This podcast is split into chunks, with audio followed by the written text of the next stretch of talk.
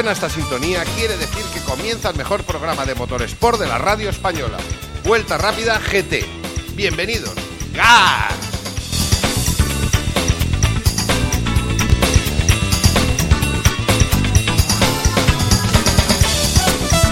Carlos Enrique de Salamanca, buenos días. Buenos días. Oye, ¿estás de un ecológico? Estoy verde que te quiero verde. Es que sales del Eco Rally, que ahora nos contarás tu participación, pues nos dejaste preocupados. ¿Por qué? Vas- a ver, no, sé, vas allí con Antonio Boto, un San John Tivoli propulsado por GLP, gas licuado del petróleo. Eh, has hecho un papel eh, ultra digno porque has quedado por delante hasta de un pentacampeón de España de rally. Eh, Sí, efectivamente. La verdad es que a Miguel Fuster no le fue nada bien. ¿Y a vosotros? Y a nosotros tampoco es que no fuera muy bien, pero teniendo en cuenta que la gente se presenta a estos eco-rallies que buscan eficiencia y regularidad con unos aparatos que, vamos, ya los quisiera la NASA tenerlos a bordo. Y nosotros íbamos con una aplicación eh, del móvil que se descargó Antonio Boto del teléfono justo antes de salir y con el roadbook. Y a pesar de todo, no lo hicimos nada mal. Yo creo que quedamos los primeros de los que íbamos a vista. ¿En serio? Vamos, mm, ¿Qué, qué, qué, qué, qué- qué- qué temeridad ir a vista en un Eco Rally? En un eco-rally, pero además es que la cosa parece que es muy sencilla. Dice, ah, te dan una media, tienes que hacer esa media en el tramo y tienes que hacer eh, no sé cuánto tiempo. Ya, esto está tirado. Eso nada, macho, porque tienes que ir exacto. O sea, ahí te penalizan. Si vas un metro por delante, un metro por detrás del punto en el que tienes que estar, te penalizan. Quedasteis además primero de los San John. Primero de San John, segundos en GLP Sí. eh, y decimoterceros en nuestra clase, de 15. Oye, bueno, bueno, bueno, bueno, no hemos hecho el farolillo rojo, va, va el tema bien. Y te bajas del San John eh, con GLP y te subes a un coche híbrido. A un coche híbrido, un Porsche Cayenne híbrido. ¿Qué tal va? ¡Wow! Maravilla.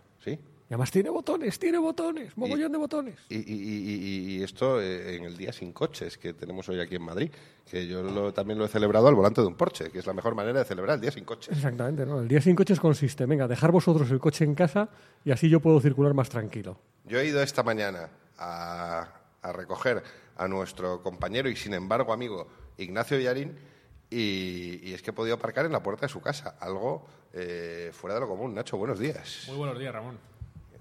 No- nunca se puede aparcar en tu casa y hoy sí. Es complicado, es complicado. Hay que agradecerle hoy, algo al carmenismo, el día sin coches. Hoy, hoy hemos tenido suerte y tenemos ya las maletas cargadas para marcharnos directamente al Rally Villa de Llanes, probablemente una de las pruebas más entrañables del, del Campeonato de España y, ¿Y que además ¿Qué inscripción tiene en esta edición? En esta cuadragésima edición, con lo cual, eh, pues Cuadragésima la 40, ¿no? sí, exacto, Vale. efectivamente. Es que Villarín, a a pesar de los pesares, no es víctima de la LOX.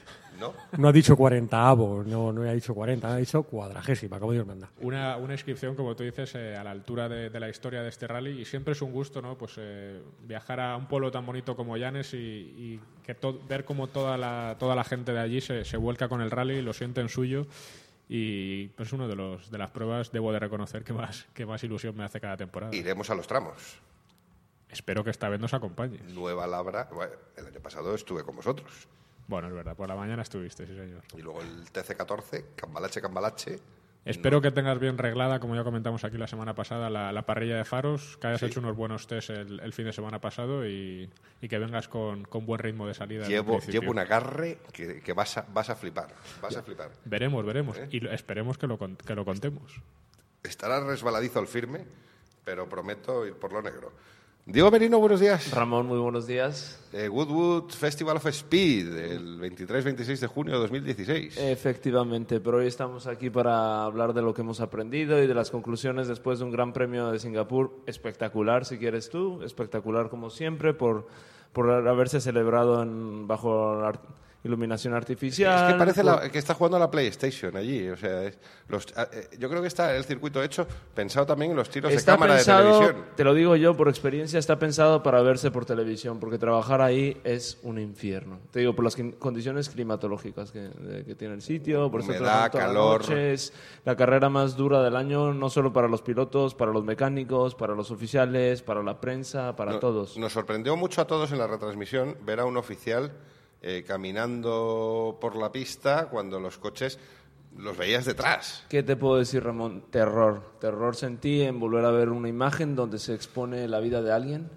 Se expone la vida de alguien. eh, seguramente eh, habrá investigaciones, eh, de en base a estas investigaciones habrá conclusiones y esperemos no volver a ver esto. ¿Y por qué pasa esto en Singapur? Eh, vamos a ver, o sea, fue, evidentemente hubo un fallo en algún punto eh, y un oficial se vio atrapado, un atra- atrapado recogiendo los trozos del, del incidente de, de Hulkenberg y, y- y Carlos Sainz, ¿sabes? Y se relanzó la carrera con un oficial estando en pista. Eso no se debe hacer nunca. Nunca, No, jamás. hay Y- que acordarse lo que pasó en Sudáfrica, me parece, en el año 77, con el accidente, el accidente, de, el accidente de, de Tom Price. Y hablando con un amigo francés que está en el puesto, precisamente que trabaja en el puesto oficial, de, en el puesto de la salida del túnel de Monte Carlo, ¿sabes? Me ha comentado el- el- el- lo rápido que pasa todo, todo cuando estás en pista. Me dice que cuando estás en el túnel, que escuchas un coche venir, es que lo estás viendo, o sea, al instante al lado de ti, o sea, que pasas mucho miedo. Eh, imagínate lo que sintió este oficial al verse desprotegido con una, una carrera viniendo hacia él. Terrible, Terrorífico. Terror, terror. Hoy vamos a hablar de, seguridad, vamos a hablar de, rallies, de, todo, con nuestro invitado que nos está llamando a la puerta. Hacemos una pausa musical para abrirle y continuamos de inmediato.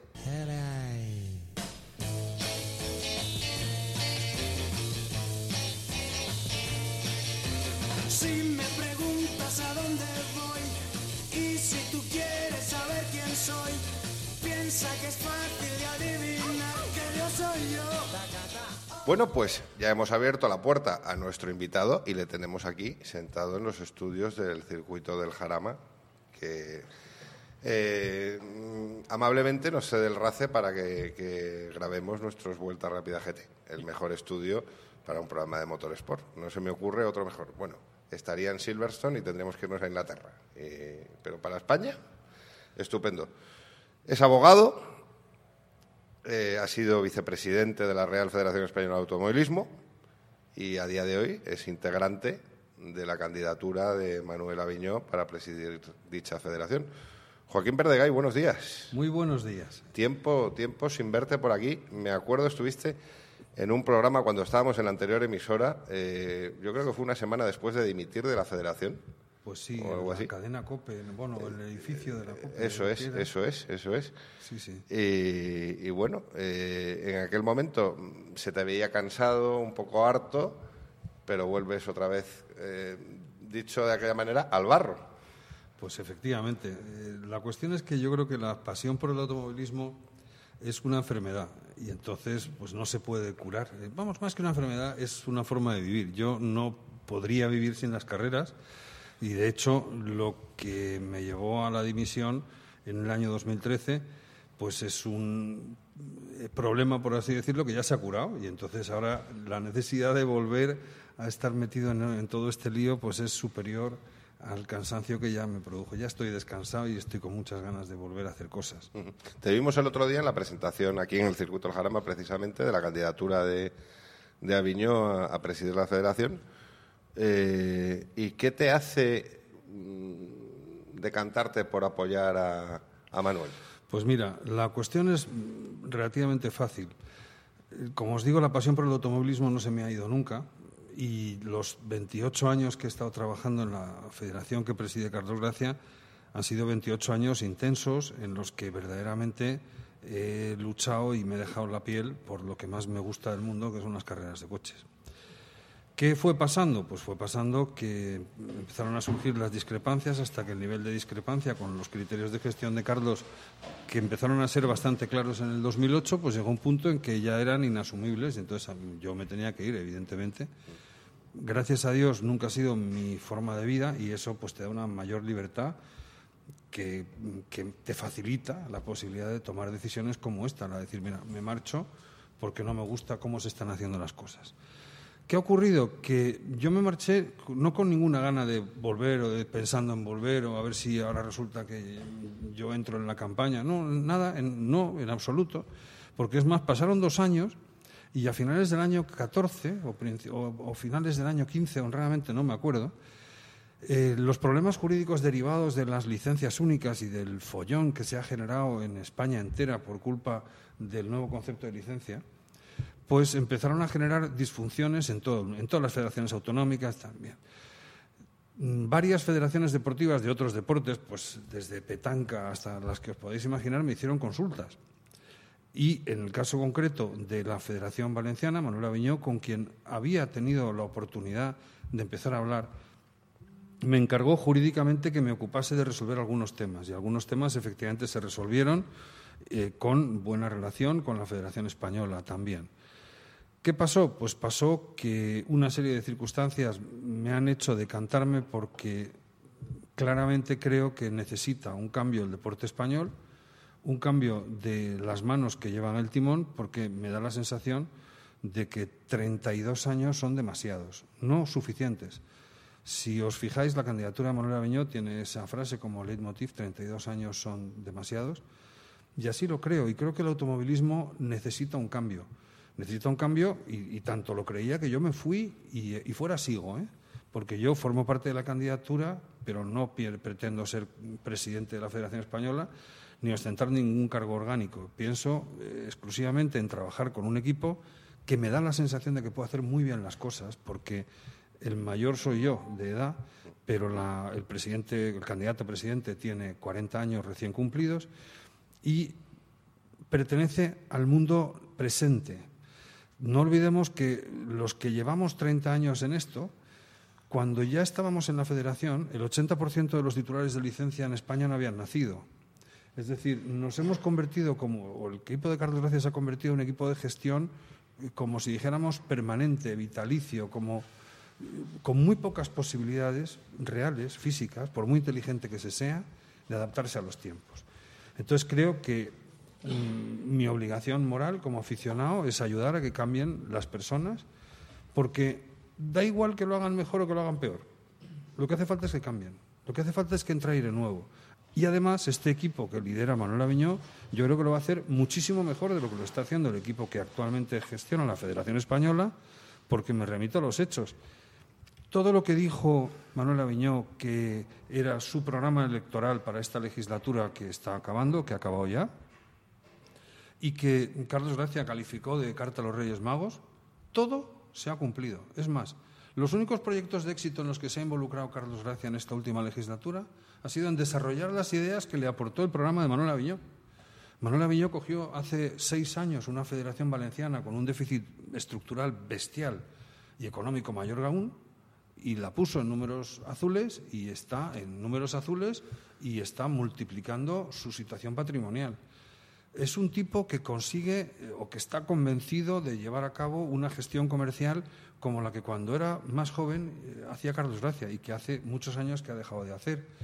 Es una persona que hace una reducción de costes de estructura sensata y real, aquilatando el gasto y aquilatando el coste de los servicios. Y sobre todo es una persona que tiene en la cabeza una mayor flexibilidad y una mayor o más moderna percepción de la realidad deportiva y que, por tanto, está desarrollando el deporte de base, que es lo que tiene que hacer la Federación Española, mucho más que ninguna otra federación autonómica. Por eso me apetecía meterme en ese equipo. ¿Y no crees, has dicho la cantidad de años que llevas, eh, que estuviste en la federación, eh, 28, ¿no? Sí, sí, Si no me 28. equivoco, que haya gente que diga, hablan de, de gente nueva, habla de gente nueva una persona que ha estado 28 años en la federación. claro. Por eso digo, yo no puedo ser el presidente. Yo no soy el que tiene que tomar las decisiones. ¿Yo qué aporto? Aporto mi experiencia, que es 28 años, en materia básicamente jurídica, que es lo que estoy haciendo, es mi cometido principal, o en tener relaciones o conocimientos en la FIA, donde también he estado 28 años y he dejado una enorme cantidad de buenos amigos. ¿no? Pero esa es mi aportación. Es decir, evidentemente yo poco, salvo a lo mejor una opinión, puedo aportar en la generación de nuevas ideas. Yo las aporté en los últimos años, la última legislatura que os decía que para mí fue bastante decepcionante. Yo me puse con voluntad propia y mi propio dinero a desarrollar proyectos como el Campeonato de España de Seguridad Vial, para involucrar a los niños en microjuegos cuyo desarrollo pagué de mi bolsillo, para que de alguna manera eh, la seguridad vial se hiciera competitiva y se integrase como un concepto dentro de lo que es la actividad deportiva. No obtuve la más mínima ayuda eh, efectiva por parte de la Federación. he creído muchos años en que había que generar un automovilismo de baja intensidad, de bajo riesgo, en el que el coste de la licencia, el coste de participación y los requisitos de participación fueran enormemente más baratos. Tampoco he tenido éxito. Y aquí se meten ramas de actividad, en mi opinión, tan importantes como pueden ser los clásicos, la regularidad, los ecorrallies, el slalom, vamos, ¿qué os voy a contar? Es decir, las exigencias y necesidades de estas actividades no son ni de cerca parecidas a las de la competición de riesgo, por así decirlo, o de mayor intensidad. Los simuladores, la competición virtual, también ahí eh, eh, arriesgué mi propio patrimonio sin conseguir absolutamente ninguna ayuda. El medio ambiente, en fin, son cantidad de ramas donde yo he intentado trabajar y no he podido, no he tenido mm, no solamente eh, eco, respaldo, o sea, no, no, no lo he tenido. Y bueno, pues eh, en este equipo de trabajo esas cosas y en esas facetas que os acabo de enumerar sí que me siento con ganas de aportar. Pero la reestructuración del deporte les corresponde a los jóvenes y esa no va a ser nunca mi faceta ni mi cometido. Bueno, antes de continuar con esta charla, sí me gustaría decir que, Joaquín eh, está hoy aquí con nosotros. Eh, eh, coincidimos hace unos días en, en,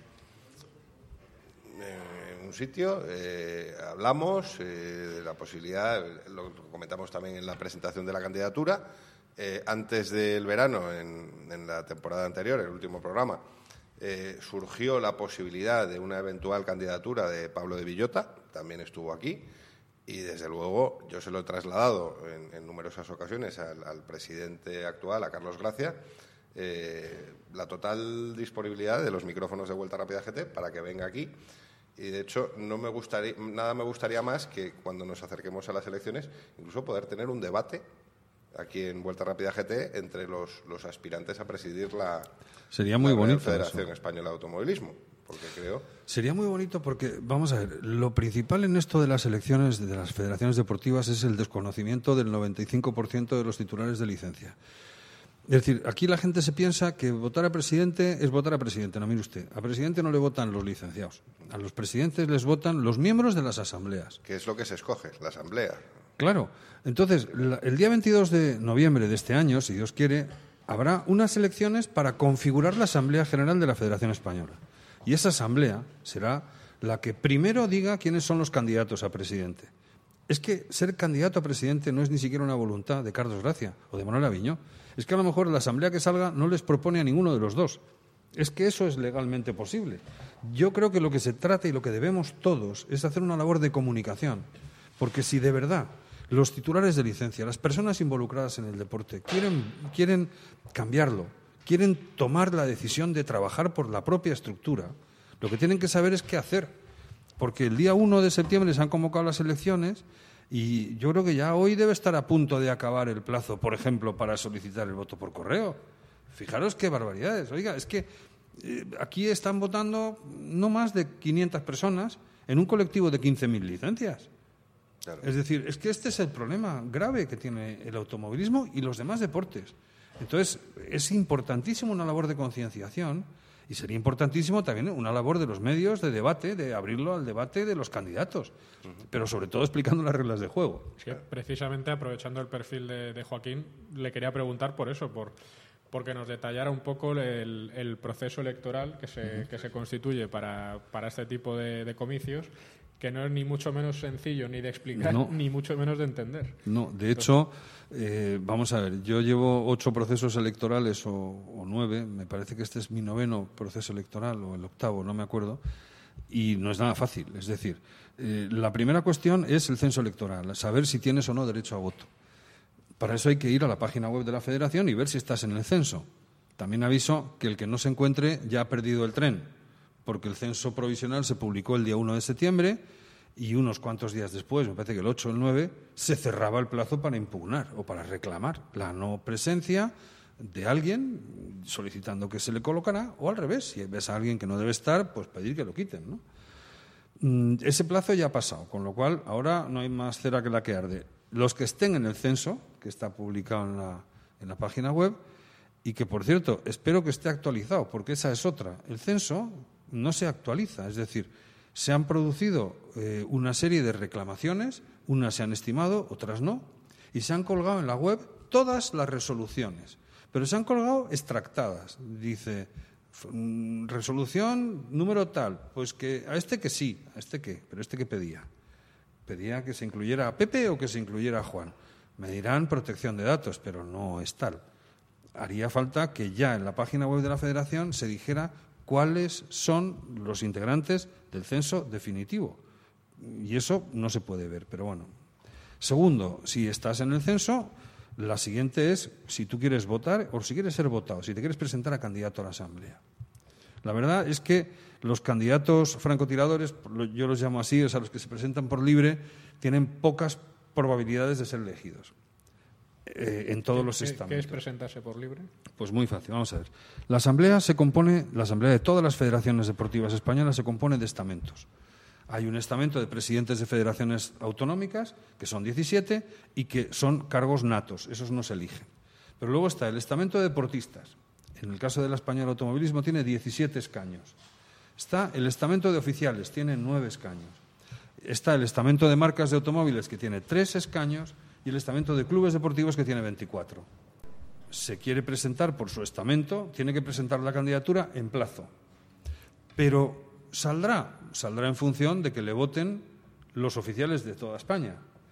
Para lo cual, si él no está realmente incluido en la lista de oficiales que se han puesto en conjunto para recibir el voto de varios oficiales de varios clubes o de cientos de oficiales de un circuito y tal y cual, pues al final no saldrá elegido. La cosa se ve más fácil incluso en los pilotos. Los pilotos eh, en este año tienen una especialidad y es que hay un subcenso que se llama deportistas de alto nivel. En España, en automovilismo, hay tres deportistas de alto nivel nada más, incluidos en la lista del Consejo Superior de Deportes. Son los hermanos Oriola y eh, Fernando Alonso, solo tres.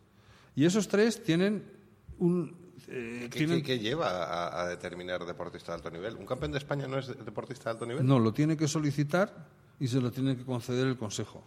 Entonces, honradamente, en automovilismo, las ventajas que te puede dar ser deportista de alto nivel son nulas para el automovilismo. Por eso en automovilismo hay tres, porque a nadie le ha interesado ni solicitar que se le incluya en ese listado, ni, ni al Consejo Superior de Deportes se le ha ocurrido eh, designarles. Yo creo que designar. En, su época estuvo también bastantes años Antonio Zanini, pero Antonio Zanini eh, procede de los años 80, que fue campeón de Europa y demás, en los que ser deportista de alto nivel sí podía tener algunas ventajas. Por ejemplo, en los temas de la mili, en los temas de exportación de divisas, en los temas de documentación para la exportación temporal de un coche de carreras. O sea, los temas burocráticos se arreglaban mejor estando en ese grupo, pero ahora mismo se arreglan igual, con lo cual, eh, piloto se me ocurre, Andy Suchek, ¿para qué quiere ser? Si él es un profesional que trabaja por una empresa que se llama eh, Bentley, bueno, se llama M Sport, pero mm, te quiero decir, no, no te arregla nada formar parte de ese mínimo estamento. De hecho, si estos tres chicos no presentan candidatura, el estamento se anula y esos tres escaños acrecen la lista de, de escaños de deportistas normales, que serían 17. Entonces, si alguien quiere presentarse, si no negocia con decenas, decenas de pilotos que le vayan a votar a él, cuando el piloto quiere votar para la Asamblea y rellena 17 nombres de pilotos en la lista, o te pone, o tú sacas tu voto y el del amigo del piso de al lado, con lo cual no sales. Es decir, de verdad, alguien que quiere salir por un estamento o se integra en una candidatura, pues como la de Manuel Aviñó o la de Carlos Gracia, y recibe los votos de todos los afines a esa candidatura, o no tiene la más mínima opción de salir elegido. Lo mismo ocurre en clubes. O sea, el club, eh, el RACE donde estamos, o el RAC, que son de una dimensión estratosférica comparado con, no sé, la escudería Berberecho o el eh, Automóvil Club de Ubrique o la escudería, en fin, los clubes más pequeños votan igual, tienen un voto cada uno. Con lo cual, ¿quién va a salir? El que más votos tenga. Si se coaligan 80 clubes, sacan los 24 Ya. Porque hay 140 clubes en el censo, con lo cual, si se coaligan 80 para votar los 80 a los mismos 24 en una lista, sacan los 24. Y los que hayan sacado o gestionado 12 votos no salen, no, son elegidos. Y luego, esa asamblea así constituida es la que propone un candidato. Evidentemente, si el candidato, eh, para ser candidato, tiene que recibir el 15% de avales de los 70 miembros de la Junta. Eso quiere decir 10,5 avales, o sea, 11. El que no reciba 11 avales escritos de 11 miembros de la Asamblea no puede presentar candidatura. Bien, es verdad que una persona, miembro de la Asamblea electo, puede dar aval a varios candidatos. Es decir, que a lo mejor eh, 11 personas te avalan a ti y te avalan a ti, o avalan a dos o a tres candidatos. Pero te tienen que avalar. Y es ahí cuando empieza la elección a presidente. Por eso de lo que se trata es de si tú quieres votar a Manuel Aviño y eres piloto, deberías hablar con los pilotos que están gestionando y coordinando el voto de los pilotos para que los 17 pilotos que entren sean los 17 afines a Aviño. Si tú como club, escudería, lo mismo, estás en el censo y quieres votar a Carlos Gracia, pues te tienes que preocupar de hablar con los clubes afines para que te incluyan en esa lista o te digan cuáles son los 24 que apoyan esa lista. Yo, insisto, estoy trabajando en la candidatura de Aviñó y acabo de poner como ejemplo a Carlos Gracia, porque de lo que se trata es de que haya libertad y lo que haya sea respeto a las normas. Carlos, yo no sé tú, yo me he perdido. O sea, me parece un sistema complejísimo. Lo es. Es así en todas las federaciones deportivas. En españolas, todas, en todas y desde hace tiempo. En base a la ley del deporte. En base a la ley del deporte y sobre todo en base a una orden ministerial que se publica más o menos cada cuatro años para regular el proceso electoral. Y que la de este año es, con, pero con enorme diferencia, la peor de los últimos 20 años. Porque además se contradice, tiene artículos absolutamente contradictorios. Pero una, una complejidad así, yo creo que a lo que lleva es a que la gente no entienda el proceso y muchos digan, "Pues, mira, que, que les den. Vamos a ver, Y una abstención brutal. Mm, sí, pero el problema es que es natural. Es decir, eh, el abuso del garantismo, que es donde se fue colocando España desde el año 78 en adelante, lleva a situaciones tan ridículas como las que tenemos. Es decir, que de repente se pueda plantear si prevalece el derecho a detener a un criminal sobre su derecho a la intimidad. ¿no? Es decir, eh, se plantean situaciones tan raras como que el derecho a la información pueda permitir a un periodista no identificar a un asesino en serie porque sencillamente se ha acercado a él bajo secreto profesional. O a mí me parece que eso es un problema grave y que haría falta estudiarlo. ¿Qué pasa? Que el garantismo en materia electoral nos ha llevado a unos procesos electorales con la misma complejidad que el que sigue para elegir a los diputados en el Congreso de las Cortes Generales. Es que es lo mismo. Es que solo pedir el voto por correo es más difícil que ir a votar. Es que es muy complejo, pero es que es lo que se deriva de un sistema electoral así configurado. Y luego hay una campaña electo- bueno, electoral, porque lo, ves en los medios, en las redes sociales, pero eh, me imagino que toca patearse España, toca irse Absolutamente. a la última prueba, al último slalom que haya en el último club Claro. de España y hablar con ellos, convencerles, tal. Por eso estamos pedirles que voten por correo, porque evidentemente hay gente que no se va a venir a votar a Madrid haciéndose 3.000 kilómetros desde la isla del Hierro. Entonces lo lógico es que ese señor, deportista de la isla del Hierro, vote por correo.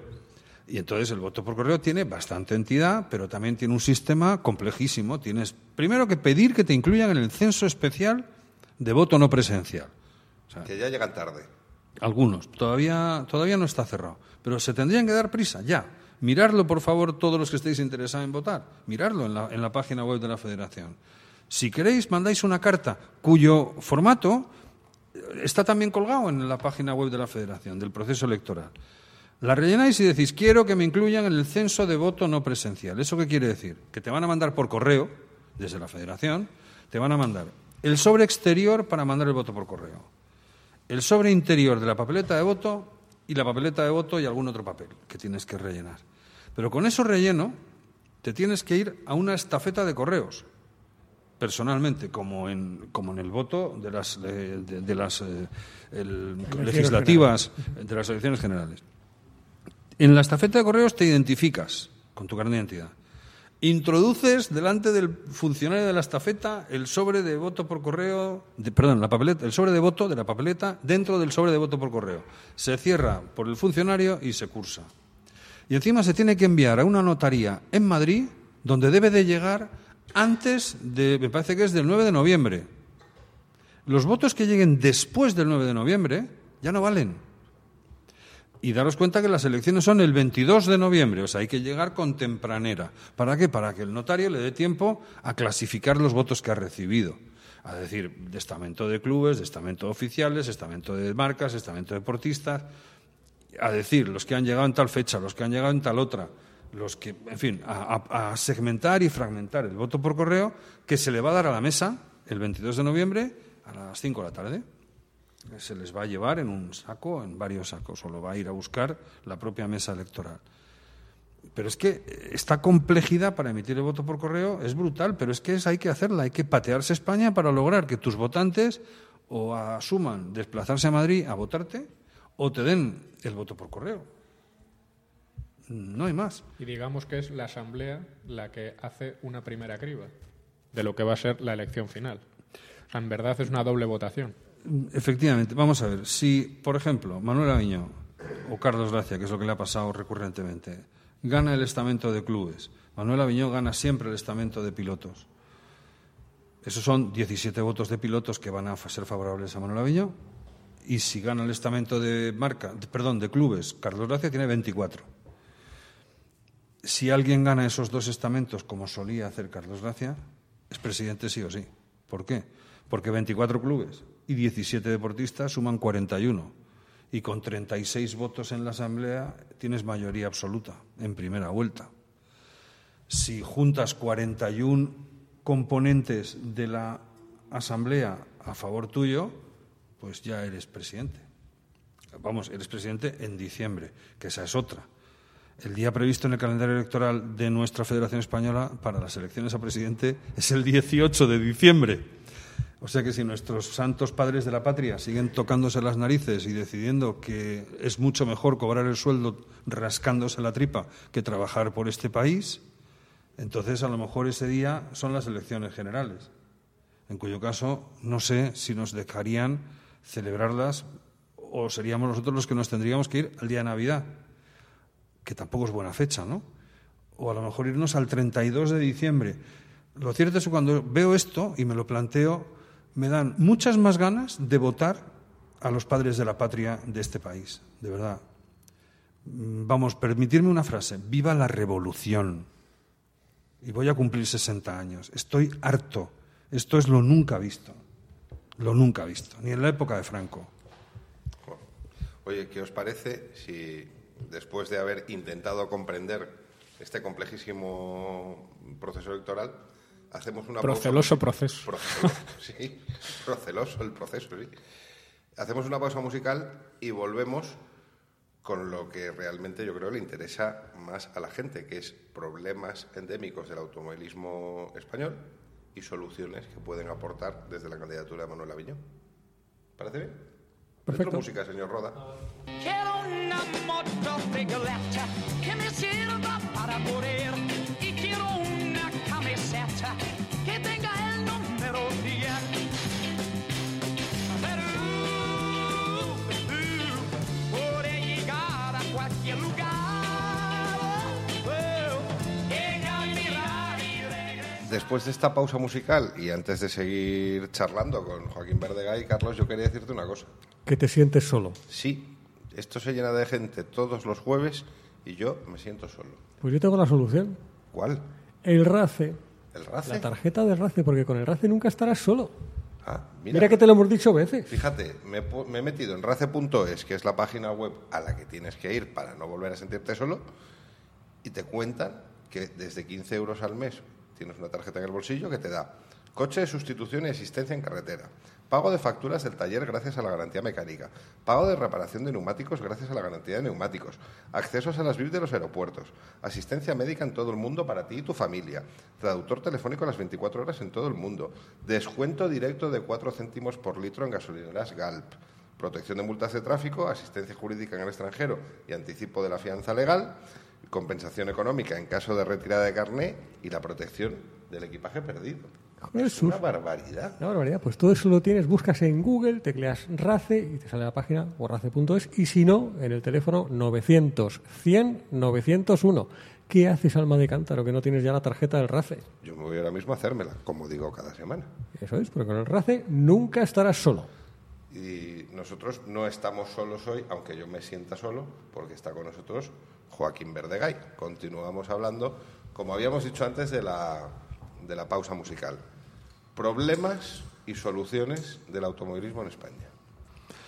Problemas, yo creo que enumerándolos, los que a mí personalmente me parecen más preocupantes, puede ser, primero, falta de interés deportivo de los certámenes tradicionalmente más importantes, exceso de coste de la participación en prácticamente todas las especialidades deportivas, exceso de control burocrático en las más importantes, que también eso genera al final un exceso de coste, y falta de desarrollo de determinadas actividades que hace un rato he enumerado, que son las derivadas de las nuevas tecnologías y que van a aportar o nuevos eh, integrantes de la propia federación, personas que, por ejemplo, los famosos pilotos virtuales, que tienen derecho para, perdón, tienen dinero para tener un buen simulador en su casa, que les permite conducir un Porsche o un Corvette o un McLaren o un Fórmula 1 a un precio muy razonable precio que sería prohibitivo para cualquier otra persona en la realidad virtual y que son tan aficionados al automovilismo, al automovilismo y tan automovilistas como todos los demás y a los que hay que dar acogida. Es decir, yo creo que esas son las principales patas y luego el, o los principales temas que yo veo peor. Y donde yo más trabajaría sería por incrementar los ingresos del automovilismo, porque la crisis sigue pero sigue en términos ya de salida de crisis. Evidentemente los mercados se están activando y lo que hemos aprendido todos mucho en esta última crisis es la importancia del gasto superfluo. Entonces creo que una cultura de reducción de gasto superfluo seria es imprescindible. Me llama muchísimo la atención que una persona, dicho con, con, con todo el respeto, y, pero que de tu edad, y con tantos años de experiencia en, en, el estamento federativo, hable, equipare a los pilotos virtuales con los pilotos de verdad. Bueno, es que todos los pilotos de Fórmula 1 de verdad utilizan simuladores para preparar los coches, para fabricar las piezas, para ponerlos a punto. Es más, en el mundo de R-Factor y de otros grandes programas de simulación, hay una figura que se llama el setupero, que es ni más ni menos que ingenieros de equipos importantes de competición que te venden el setup para que tú puedas centrarte en el circuito de Monza o en el circuito tal. Es decir, eh, la, no te juegas la vida. No te juegas la vida, pero sudas como un desecho, vamos. O sea, de verdad, eh, el 60% de la energía que gastas en un coche de carreras la gastas en un simulador en tu casa, ¿eh? Porque te voy a decir una cosa, el dinero que no se está invirtiendo en, en, los tests que se han prohibido se está invirtiendo precisamente en el desarrollo de esa simulación. Así es, así es. Se están invirtiendo esos millones, se están yendo en desarrollar ingenieros, Ah. máquinas y... Aparte que no es un secreto que el futuro del automovilismo no está exactamente en los coches eléctricos, no está en las carreras de lavadoras conducidas por maravillosos pilotos. A lo mejor lo que está es en las carreras de robots, donde lo que se fuerce sea el desarrollo del software de control del Oscar, del muñeco, que es el que tiene que reproducir los comandos en el automóvil, pero sin piloto. Bueno, la Fórmula E ya, sin ya piloto. ello. Sí. Claro. Es decir, eso es el futuro. Y esta, esta mañana leía un artículo en el Confidencial eh, sobre Liberty, eh, los, nuevos propietarios de la Fórmula 1, uh -huh. que hablan de explorar quizá eh, ese, ese, ese, esa beta ¿no? de, la realidad virtual, de por qué no tú de, desde tu casa puedes competir contra, contra Hamilton, contra Alonso, contra Vettel. Bueno, es que, vamos a ver, lo que, lo que tenemos ahora, nuestro presente indicativo es un mundo en el que las comunicaciones, las eh, capacidades derivadas de los chips de ultimísima generación permiten un proceso de inteligencia y de datos con un manejo de tal cantidad de datos en tan poquísimo tiempo que lo que hoy en día es perfectamente posible hace solo dos años era inviable. ¿Qué pasa? Que esa realidad que tenemos ahora y algunas otras circunstancias han hecho que el cambio del modelo de negocio del automóvil sea un hecho. Es decir, Mercedes cuando se gasta el dinero que se ha gastado en tener esos pequeños cochecitos smart que tú alquilas y que tal y que cual, ese tipo de, situa- ese tipo de hechos lo que está haciendo es que a lo mejor el automóvil, el producto, el, el- el automóvil de gran consumo, a lo mejor lo que se convierta sea una especie de time sharing de una máquina que no te compras tú, sino que alquilas en el eh, sector de prestaciones o de estética o de tamaño que te interese y lo alquilas para utilizarlo para el, el- transporte que quieras hacer, con o sin conductor. Carlos, recuerdo cuando estuvieron aquí nuestros amigos de Mercedes-Benz, eh, eh, los Quiques, Enrique Aguirre de Cárcer y Enrique Ruiz Jiménez. Enrique Aguirre eh, decía que quizá el futuro, quizá o no quizá, el futuro de las marcas de coches no son marcas de coches como tal. Eh, estaríamos hablando de aquí a unos años de gestores de movilidad personal. Ah, Es que eso es un hecho. Vamos a ver. Mercedes ha apostado por ello. Mercedes ya ha apostado, el Car2Go es un ejemplo claro. Eh, nadie que no sea un gran fabricante de automóviles podría montar con suficiente dinero un negocio de este calibre, pero es que eso está siendo un hecho. El otro hecho está siendo cosas como Cabify, mucho más modestas. El otro hecho son proyectos como Tesla, los acercamientos que está haciendo Apple a McLaren. Mm, Es decir, hay cosas que yo, por formación técnica, no sé contar con las palabras adecuadas, pero no se me escapan como observador de la, de la vida. ¿no? Es decir, ¿por qué yo llevo un reloj eh, que no es un iWatch? Porque me ha costado un dineral, me encantan los relojes y si Es que- ese iWatch se llamase Patek Philippe, lo compraba seguro. Aunque me tuviera que empeñar el sueldo de seis años para pagarlo. Bueno, aquí, aquí podemos meter una promo de nuestro programa hermano Pecados Veniales, ya lo sabéis. Si queréis saberlo todo sobre el lujo y el estilo de vida, la noche de los viernes, de 10 a 11 de la noche en Libertad FM y también en nuestra página de Facebook, en podcast, en todo. Igual que nosotros. Eh, ayer hablábamos con, con David Vendrell de Unión Suiza en Barcelona y, y teníamos ese debate. O sea, el- el- los relojes conectados con el futuro decía, Claro. "Bueno, no, él no lo veía así. O sea, pero lo es ve que, como un, pero porque un será complemento. un fabricante de relojes y entonces él ve eh, el iWatch como un complemento de lo que él hace. No, si yo lo que lo veo es desde el lado del iWatch. Es decir, si alguien utiliza, yo mismo estoy utilizando últimamente un reloj que ahora no me he traído porque lo tengo conectado cargándose la pila. ¿Entiendes? Pero estoy empezando a acostumbrarme a llevar algo que me da mucho más que la hora, que pesa mucho menos, que no es ni feo, pero que si ya le pusiéramos el puntito pijo, si quieres, de que se llame Casio, de que se llame eh, Omega o Rolex, entonces ya mm, cierras el círculo. Porque de, ya. De hecho, la marca china de smartphone, Huawei, Sí. tiene una gama de, re- de, de e-watch precisamente en plan lujo. o sea, Efectivamente. En, eh, en los coches está ocurriendo lo mismo. Es Sí, decir, pero Joaquín, Es así. Joaquín Verdegay, aficionado, ex vicepresidente de la Federación Sí. Española, integrante de la chip o carburador.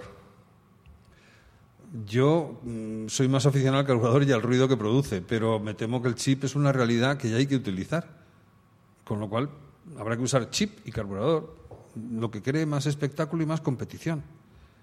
Las ruedas eran macizas en el año 1904, cuando se, empezó a, se empezó a hacer, a- Eso, se eso se creó lo la podríamos FIA. preguntar a nuestro amigo Raymond Blancafort, que ya hacía crónicas en aquel Claro. entonces. Un saludo a Raymond Sí, desde y, aquí. y yo las leía. ¿eh? A Raymond Blancafort hay que dejarle tranquilo, que seguro que está triste desde que falleció eh, eh, su, su- su admirado Chris Amon. Sí, Ah. Sí, sí. Bueno, pero como decía el otro día alguien, Raymond, desde que se ha retirado, escribe más y trabaja más y se mueve más de lo que es, hacía cuando es, estaba en eso activo, con lo cual es una retirada de mentira. Pues chip y carburador, las dos cosas. O sea, también hay que educar un poco a lo mejor al público. Claro. Vamos a ver, ¿qué son carreras de robots? Pues si el robot no conduce, si el robot no va a generar mucha leyenda.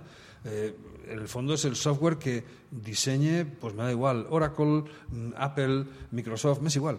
El que haga, al final, pues yo, ser de, de- de esto, pues no es lo mismo que ser del Atleti o del Barça o del Madrid. Eso genera más pasión. Esto es más objetivo, pero tendrán que acabar generando pasiones. Igual.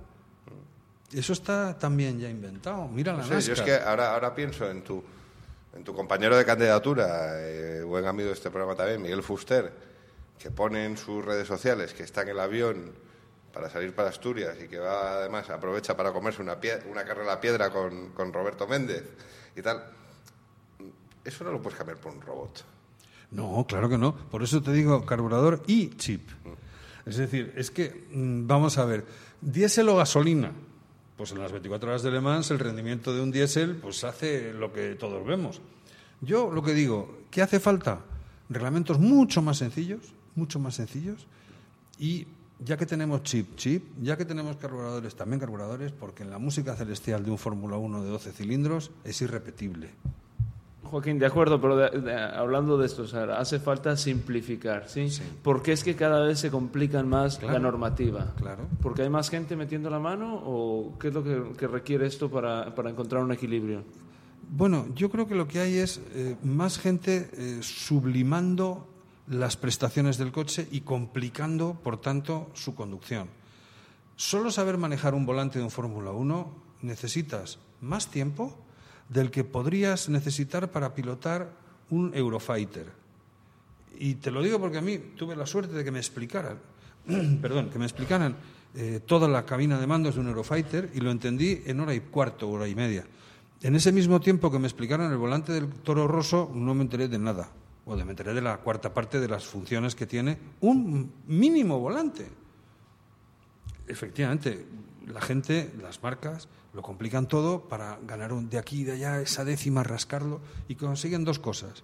Encarecer, hacer muy difícil la competencia. En segundo lugar, desplazar hacia el ingeniero la responsabilidad de la victoria, es decir, quitarle porcentaje de participación al piloto. Por lo tanto, es por lo que vuelvo a repetir, chip y carburador. En el carburador, que mande el piloto. Que las carreras sean sencillísimas, la conducción sencillísima. Eso que se ha comentado de que en la Fórmula 1 a lo mejor el sábado hay una carrera sprint, que la haya, pero te diría hasta sin, ay- sin ayudas electrónicas. lo Sin fuera. DRS. Sin nada. Sin alerones. No sé cómo. De verdad, planteároslo. Y con un tipo de compuesto. Que el Efectivamente. que cuide las ruedas las cuide y el que, que Y, las quiera claro, gastar que las mira, gaste. Carlos Sainz le dijo una vez a Bernie Ecclestone, y, y tenía toda la razón, si el tema es muy sencillo, quieres que haya adelantamientos, frenos de acero. ¿Cómo? De acero. Quita los composites, el carbono y ya verás. Ya, pero ahí entramos a, a la discusión si los constructores están ahí por desarrollar su tecnología, por vender sus coches, o si en verdad están interesados en el espectáculo. Es que los, los constructores no están interesados en el espectáculo, no lo están. Están solo interesados en vender coches. Y que en cualquier momento te dejan la competición. Claro, es que por eso, vamos a ver, tú has dicho si alguien mete la mano o pone la mano. No, lo que se trata es que si tú dejas en manos de los constructores de automóviles los reglamentos del deporte, te estás cargando en esencia el propio deporte. El deporte es espectáculo deportivo, en el que lo que tiene que primar es las cualidades físicas de un piloto y no las cualidades tecnológicas del presupuesto de la empresa en la que trabaja o de la cantidad de ingenieros que trabajan en ella. Eso no es deporte, eso es inteligencia, para eso está el premio Nobel y hay otras alternativas. Pero para pagar por ver, yo no pago por ver cómo Adrián Newey dibuja. Y es el más listo y el que mejor lo hace, pero eso no es un espectáculo. Lo que es un espectáculo es ver lo bonitos que son sus coches y las prestaciones, pero yo quiero que haya competencia que yo entienda. Que yo entienda quiere decir el que mete gol gana y el que no lo mete pierde. El que llega primero gana y el que llega segundo queda segundo y no ha ganado. ¿Y confías que con Liberty ese tipo de cosas cambien? Más que nada porque en No. Estados Unidos... No. ¿Tú realmente crees que no? Vamos a ver. Mm, No es una cuestión de Liberty, es una cuestión de los fabricantes. Si los grandes fabricantes siguen metiendo la mano eh, y controlando, jamás la Fórmula 1 será un espectáculo bonito otra vez. Lo que puede es que haya un espectáculo que les acabe desbancando, como ya está ocurriendo. Ya hay espectáculos deportivos que están desbancando al espectador de Fórmula 1. Que No, no, sí, sí, lo veía ahora durante el Gran Premio de Italia. Eh, estando en Monza, eh, veía a la gente, la multitud y esto, y me preguntaba dónde están los tifosi, los que dormían en la colina, en Tosa, la- el tifosi de toda la vida. Y la respuesta es muy clara, que la gente ya no ve la Fórmula 1 en Italia, que es un país cuna de la Fórmula 1. Claro. Yo este año estuve en el Gran Premio de Italia, me llevé a mi hija que le gustan las carreras y la llevé a conocer el anillo de velocidad. Lo estuvimos pisando y tocando. Y cuando pasaban de repente unos coches, dijimos, ¿esos eran GP2 o Fórmula 1? Eran Fórmula 1. Es deprimente tener esa duda. Llevo viendo carreras toda mi vida.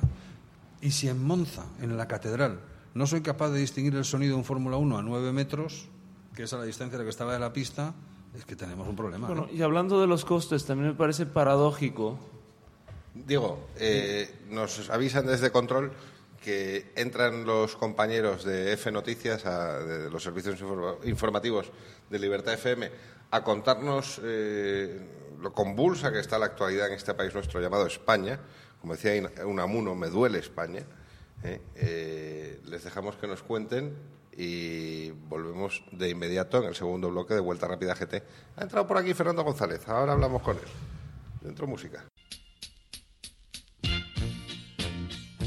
Es una lata el trabajar. Todos los días te tienes que levantar. Aparte de esto, gracias a Dios, la vida pasa felizmente si hay amor. Mi madre llora en el corral. Sus tres gallinas se han debido de escapar. Aparte de esto, gracias a Dios, la vida pasa felizmente si hay amor. Tengo una novia de lo mejor. Con mis ahorros se me ha ido a Nueva York. Aparte de esto, gracias a Dios, la vida pasa felizmente si hay amor.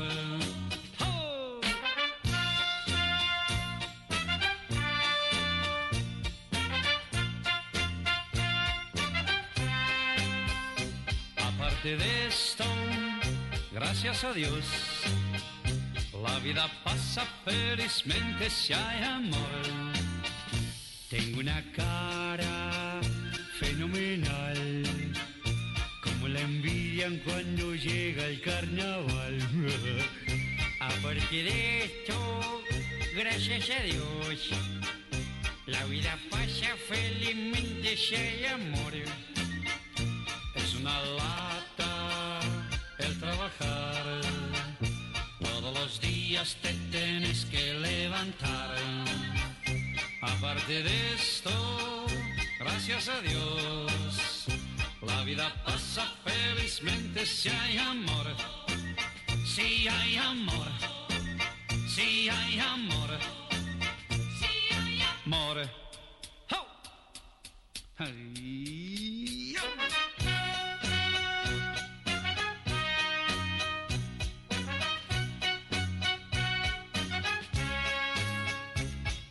Aparte de esto, gracias a Dios, la vida pasa felizmente si hay amor.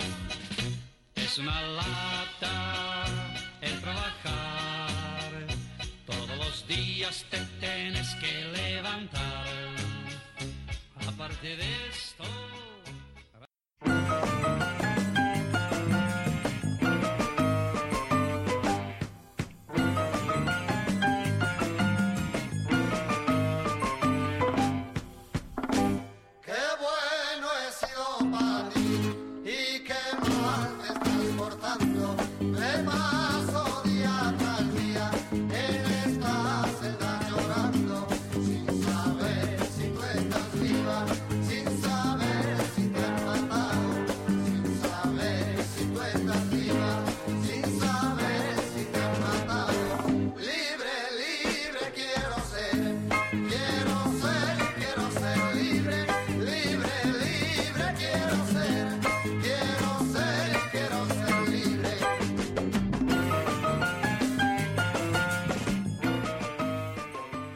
Bueno, pues seguimos. Se ha incorporado Fernando González, que ahora no tiene micro, pero nos contará de dónde viene. Viene de una presentación de... Pues efectivamente, señor Biosca, vengo, la, vengo calentito, calentito después de haber disfrutado el nuevo Fiat tipo SV, Station Wagon, el tercer modelo que cierra la gama, ese Fiat tipo que se presentó a finales del año pasado, la versión berlina, en el verano la versión hatchback y ahora la versión familiar. ¿Qué tal?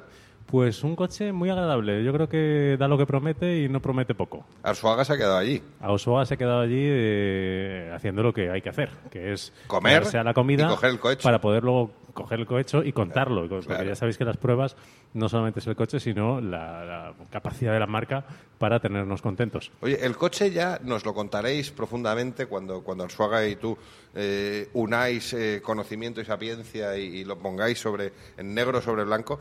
pero tengo una pregunta que me reconcome por dentro. ¿eh? que, ¿Cuál es el cliente objetivo del, del Fiat tipo Station Wagon? Pues te diré una cosa, casi todo el mundo, porque es un coche que está muy bien hecho, que es muy bonito, que tiene una relación calidad-precio impresionante, es un 15% más barato que el equivalente de la competencia. Eh, está, digamos, revolucionando el segmento C familiar y yo te voy a dar un titular. O sea, yo creo que el nuevo tipo va a ser el equivalente al Nissan Qashqai en los compactos. Así te lo digo, está arrastrando a, a parte del mercado hacia, hacia su, su segmento. ¿Ves un superventas entonces en Veo el grupo de. FCA? De hecho, te diré una cosa. eh, me he cruzado con varios tipos viniendo para aquí y no eran ninguno de la presentación. O sea, se ven en las calles y es un coche que... Yo salgo a la calle y me cruzo con muchos tipos también, algunos peligrosos. Pero algunos Fiat. Sí, sí, sí, sí, sí. Luego, luego os lo contaré. Perfecto. Vamos a continuar eh, con este programa. mm, Lo, lo hablábamos a micrófono cerrado Nacho Villarín y yo. eh, tremendamente divulgativo, porque nos ha enseñado un poco en qué consiste el proceso electoral ah, de la Federación Española de Automovilismo, pero estamos hablando de la tendencia de a dónde va el automovilismo y aún lo que no hemos quedado es en, en lo que te preguntaba al- al principio, Joaquín problemas ya sabemos, los, los al- altos costes sobre todo, soluciones. Bien. Pues mira, hablando de soluciones, yo creo que lo mejor es remitir a los oyentes a la página web de manuelavino.com, que están bastante... qué- qué horror que no se puede poner la ñ. Es verdad, sobre todo en nombres así, ¿no? Porque a, a vino parece como que es que lo hace a vino. Hay otros peores, hay otros peores. Pero bueno, de todas maneras así es la página, manuelavino.com y yo la verdad es que pediría a los oyentes que estén interesados en ver el programa que lo que entren allí y que de verdad vean ese decálogo de ideas que se quieren poner en marcha.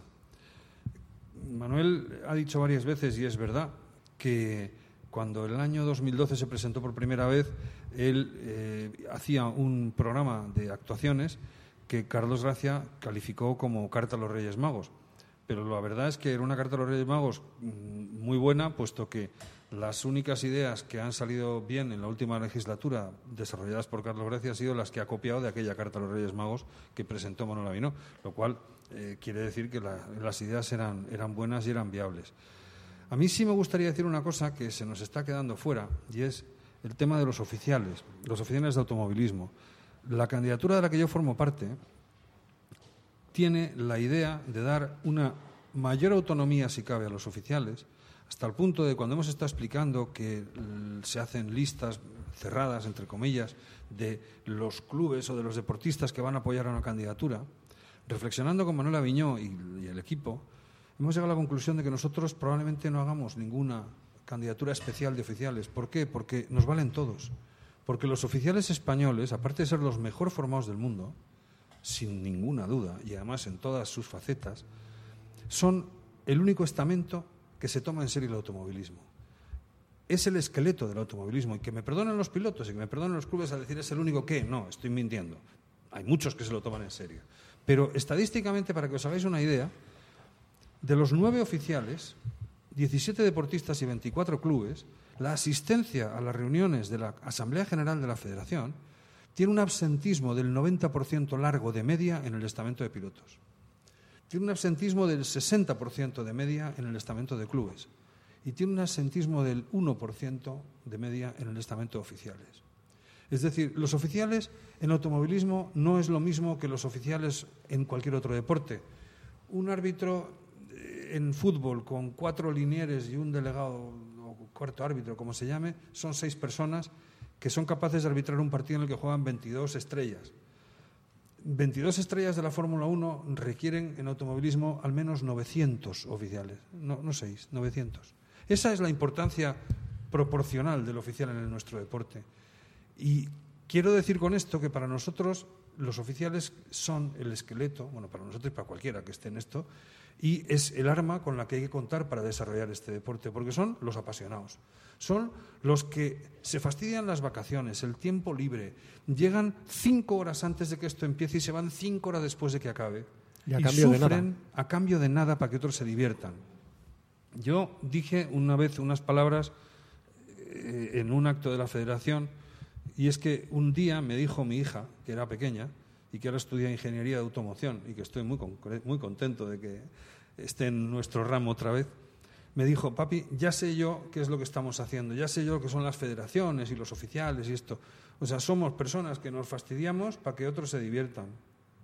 Pues efectivamente, no lo has definido, no lo podías definir mejor. Con lo cual, lo que quiero hacer es un llamamiento a los oficiales, a todos los oficiales de España, para pedirles que por favor participen, que os presentéis candidatos, que instrumentéis la relación de candidatos que queráis. Lo que nosotros pretendemos hacer es darle a la Comisión de Oficiales un estatus de autonomía mayor, un poco parecida a la que había hace 20 años cuando había el Colegio de Oficiales de Automovilismo, que tenía una cierta autonomía, porque lo que consideramos es que los oficiales lo que tienen que hacer es valerse por sí mismos, incluso a nivel presupuestario. Tienen que tener una mayor autosuficiencia para determinar y establecer sus cursos de formación, sus contenidos de los cursos de formación, el momento ideal para desarrollarlos, etcétera, etcétera. ¿no? Y sobre todo, la designación de oficiales tiene que ser siempre pensando en que el banquillo tiene que correr. Yo personalmente he, sido, tenido el honor, además, de ser presidente de la Comisión de Oficiales y Voluntarios de la FIA, que se constituyó, yo creo que fundamentalmente gracias este país, gracias a vosotros, los oficiales que nos estáis escuchando, de los cuales yo soy un- una diez milésima parte, porque también he tenido esta licencia orgullosamente muchos años. ¿no? En este estudio ahora hay dos. ¿Ves? Gracias a eso, cuando instauré el premio al mejor oficial del mundo en la FIA, el primero se lo llevó Andrés Más, como mejor oficial de toda la historia, porque considerábamos que era injusto decir, venga, el mejor oficial del mundo de este año, el de este año. Bueno, y el del año pasado. No, pero fue porque fuera. Diego Merino no se presentó. Es posible, pero lo cierto es que, que se llevó ese premio y al año siguiente Juan Ignacio fue premiado y yo no tuve nada que ver. En otra ocasión ha sido Silvia Bellot. Es decir, es cierto que tenemos unos oficiales fantásticos. El mayor activo que tiene cualquier federación o el motor en general, lo digo, es eh, sus oficiales. Sin sus oficiales no habría carreras. Absolutamente. Es que daros cuenta de eso, es que hacer un rally necesita 300 o 400 personas voluntarias que trabajen. Un, un campeonato de baloncesto o de tenis no te hace falta eso ni contando con los acomodadores. Es que, de verdad, el automovilismo son los oficiales y nosotros, la verdad es que queremos potenciar esa figura y tenemos bastantes ideas, sobre todo las orejas muy abiertas para escuchar sus necesidades. Oye, Joaquín, ¿y cómo se pueden reducir costes en la federación? Pues mira, Pues una de las me imagino que una reducción de costes eh, en, en- en el, or- en el órgano rector del Sí. automovilismo llevaría aparejado una reducción en los costes eh, que, que le, que le vienen encima a los concursantes. Sí, vamos a ver. La reducción de costes en la federación, hay costes estructurales de lo que es lo que cuesta la propia federación, donde ahí no es fácil, pero es posible. ¿Cómo se reduce? Pues mira, Manuel Aviñó lo ha dicho, él va a tener una retribución del 50% de la que percibe el actual presidente. Eso ya significan 70.000 euros anuales, números redondos de reducción, es sensible. Pero si, por ejemplo, los gastos del presidente exclusivamente, y focalizo ahí porque estoy especialmente afectado, se redujeran a algo normal, pues podrían reducirse en no menos de 300.000 euros al año. Y digo reducir, porque las partidas que se ven en las cuentas, que son públicas y que son auditadas, son estratosféricas.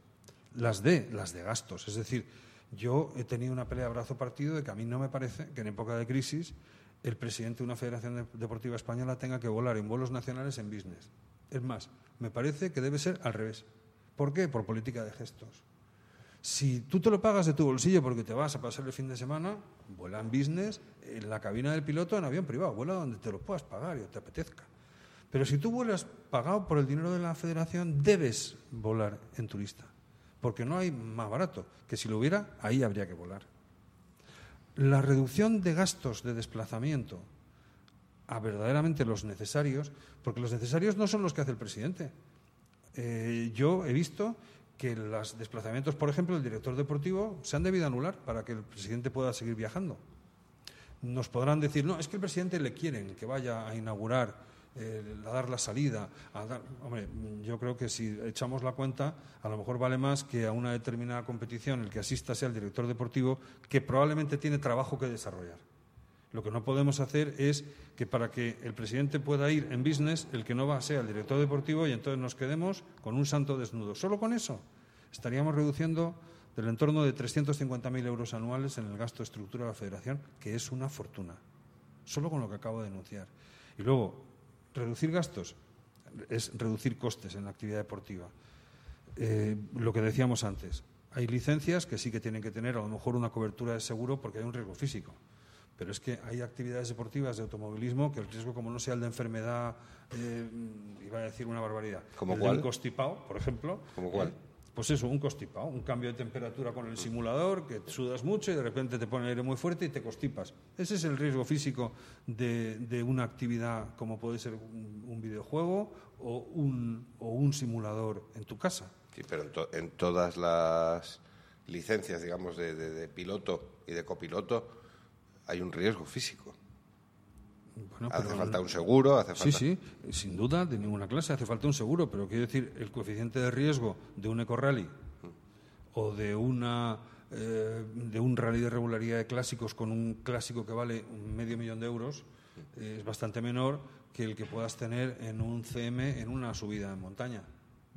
El riesgo es menor, sin duda, de ninguna Pero clase. ¿no crees que eh, eso- es- esos ejemplos que pones de riesgo menor son, hablando vulgarmente, el chocolate del loro? Porque Bueno, es que au- efectivamente el la no actividad es- deportiva del automovilismo es... No vamos a ahorrar el dinero solo ahí. ¿eh? Yo lo que digo es 47 cosas en donde se, aquí quito un euro y allí cinco, el resultado final es fantástico. Es como cuando aligeras un coche de carreras. El, el peso que le quitas a los pedales perforándole es muy poco, pero es el suma y sigue. Si aparte es una cuestión de filosofía, también estoy hablando del precio de la licencia. Las licencias españolas son las más caras de Europa, por algo será. Habría que Bueno, buscar a lo mejor... que por el seguro, pero las internacionales, sí, la repatriación. Bueno, mire usted, la repatriación, eh, yo hay una cuestión en la que he discrepado en los últimos años. El seguro de repatriación es carísimo. Es que pueden decir, no, pueden decir no, señores. Este es el seguro de repatriación, vale X mil. Si usted quiere ir a correr y no lo paga, luego no me venga a piar que cómo vuelvo si me he roto las dos piernas. Porque la federación no es una madre ni es un padre, como no lo es el Estado. A lo mejor es que yo peco de liberal, pero es que esto es así.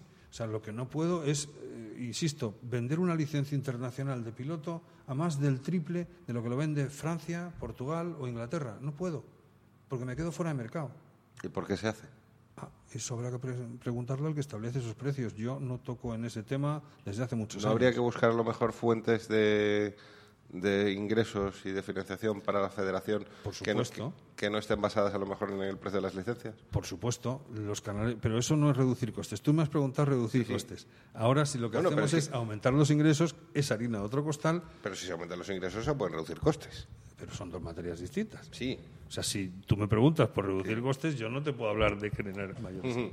Se puede hacer una cosa, la otra o las dos. Hay que hacer las dos. Las dos. Ahí también me remito al decálogo que está publicado en la página web de Aviñó. Fundamentalmente, eh, antes lo estábamos comentando, la cultura de traer de nuevo a las marcas, de acercar a las marcas a la federación, no puede empezar por decir, señores de las marcas. Por ejemplo, me remito a General Motors y al tema de Opel. Son 50.000 para que usted pueda tener licencia de marca. Ah, si hay que pagar 50.000, no puedo entrar. Luego no hago la actividad. Ah, pues son 50.000 o nada. Pues entonces es nada. Eso se tiene que acabar. ¿Por qué? Porque si eso, mm, en lugar de poner por delante son 50.000 y yo a cambio de 50.000 no te doy nada, porque es dejarle que publicite que ha ganado, si es que no estamos dando nada. Resulta que, nos que la federación se está llevando sencillamente por tarifa plana un dineral que puesto en material podría ser primas de salida para todos los participantes que se compren un Opel, un Adam Opel y que puedan correr en esas pequeñas carreras. 100 euros por barba, oye, 100 euros paga la gasolina, ¿eh? 200 euros. Es decir, a las marcas hay que cambiarlas el chip. Hay que decir qué te puedo dar yo a ti para que a ti te venga bien para vender tu producto y a mí me venga bien para tener una actividad deportiva más barata. Eso es fácil. Todas las marcas están receptivas y deseosas de eso. Lo que pasa es que lo que no se puede hacer es, para hablar contigo me tienes que pagar 50.000. Y si no, no hablamos. Pues entonces no hablamos. No voy a decir el nombre, pero me consta de dos marcas, al menos, y de una muy en concreto, que eh, después de llegar a un acuerdo económico de aportar unos dineros a la federación, fue invitada a comer en Zalacaín. Y eso rebotó al señor que, De la marca. de la marca, con toda razón. Vamos a ver, mm, si yo quiero ir a este restaurante me lo pago yo. Pero si yo te doy a ti 100 y tú me devuelves, mm, me das las gracias, gastándote 3 en- de los 100 en, una comida, lo que me estás demostrando es que eh, con 97 te habría dado igual. Y yo tengo que justificar un presupuesto de mi marca. Mm, Eso no ha quedado bien. Y esa es la imagen que, por desgracia, tiene la federación que preside Carlos Gracia. Y digo por desgracia porque a mí me da pena, pero es que es así. Es gasto, gasto y gasto. Y por tanto la gente dice, si no me das nada, yo no pago nada. Esto, sería, esto es eh, lo que oigo de que nos cuenta Joaquín Verdegay. Mm, Apostáis por una federación austera. Claro, austera, insisto, en sus gastos de estructura. Es decir, eh, es una federación que va a tener que tener una mayor actividad haciendo deporte, pero eh, haciendo deporte, no mm, haciendo gastos suntuarios del calibre y de las cifras que he manejado, que son las que están en las contabilidades y en los presupuestos. Y tú, cu- cuando decías, la federación no es una madre, ¿no estás de acuerdo en, en ayudar, por ejemplo, a, a chavales como hacen en Francia? Sí. Eh, La federación no es una madre en lo que estrictamente he dicho. Es decir, la federación lo que no te puede es obligar a que te saques un seguro para que te arreglen los dientes, para que te arreglen las caries con repatriación y que además sea tal. No, lo que te tienes que ofrecer el servicio. Tú tienes derecho a cogerlo o no. Evidentemente la federación lo que está es para ser la madre y el padre de todos los deportistas, pero básicamente creando infraestructuras, creando alternativas colectivas de ayuda y de participación y no mm, financiando a un deportista por encima de otros. Porque ese sí que no es, estoy completamente convencido, el, el cometido de una federación. Eh, El cometido de la federación es poner en, en orden de, marcha las bases para que mucha gente pueda competir. Por ejemplo, eh, en Valencia se va a poner en marcha, o se ha puesto en marcha ya, un certamen con cochecitos mm, de muy poco precio, de muy poca potencia, pero que encima van en régimen de alquiler.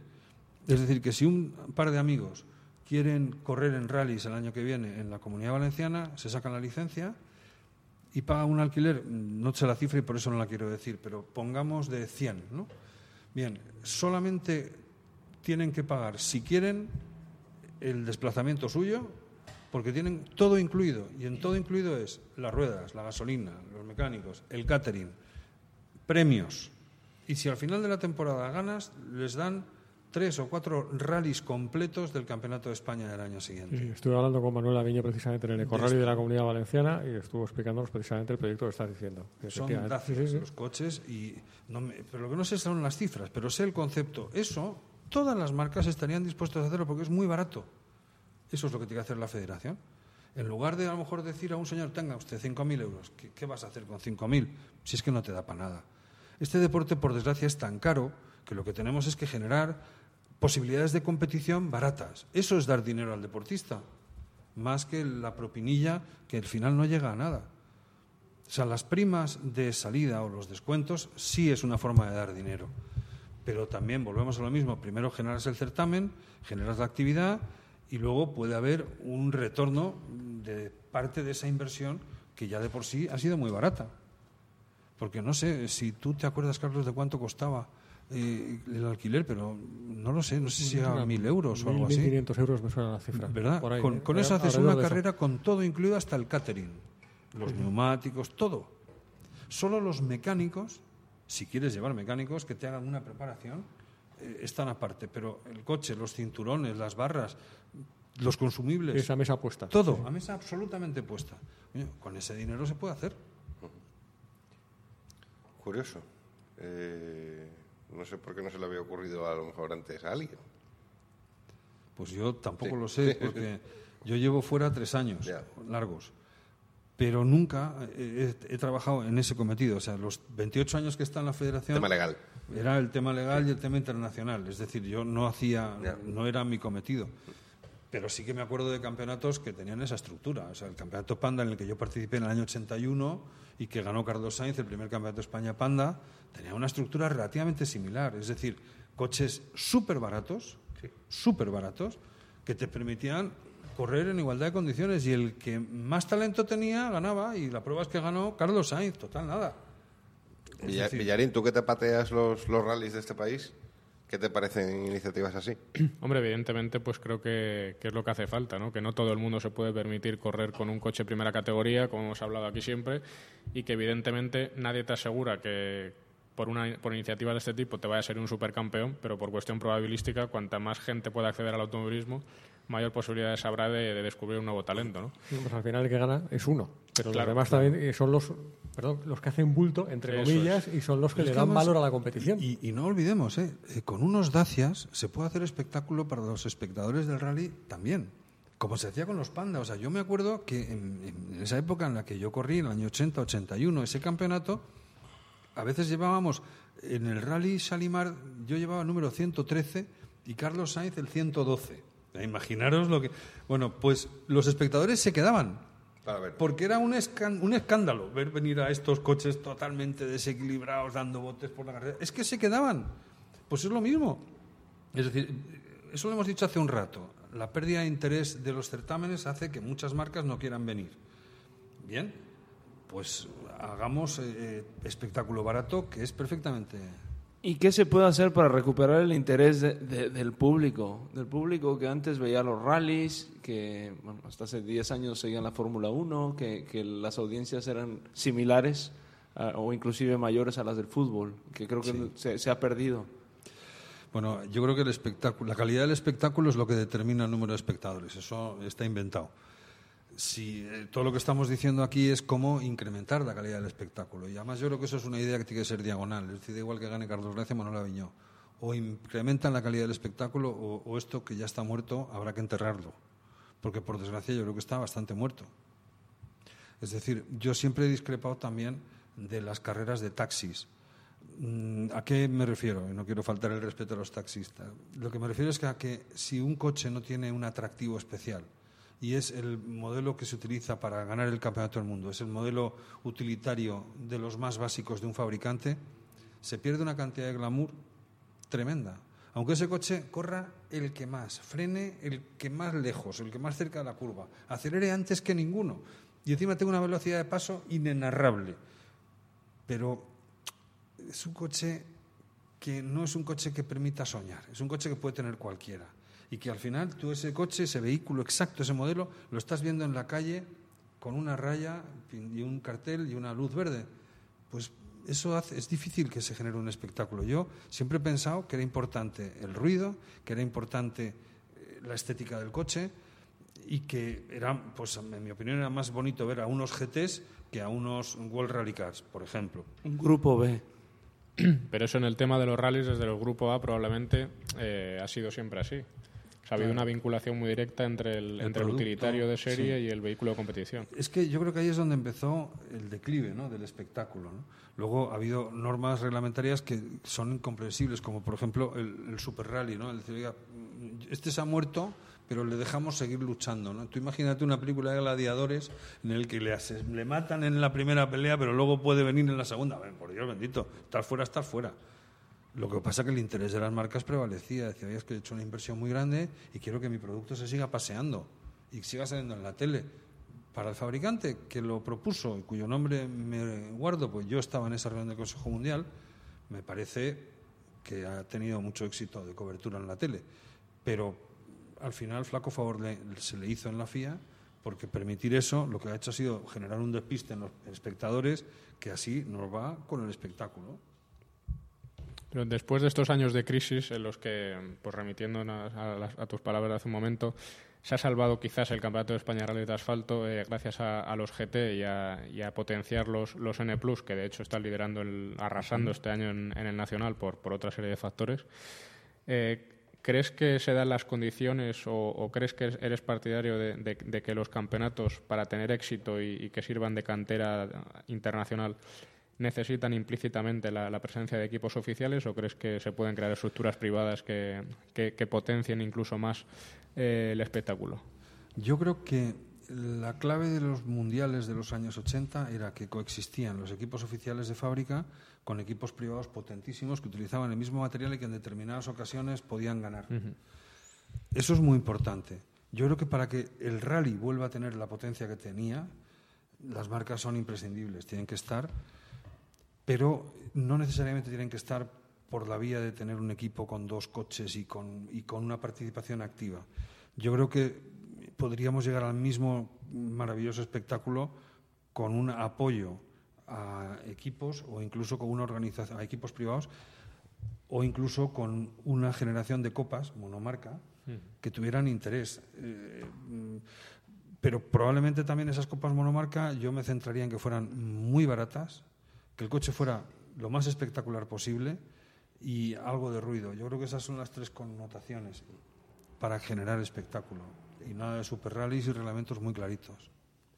Oye, si os parece, vamos a hacer una pausa musical. Metemos, eh, tenemos a, Carlos Enríquez aquí con el undécimo que nos trae Subaru.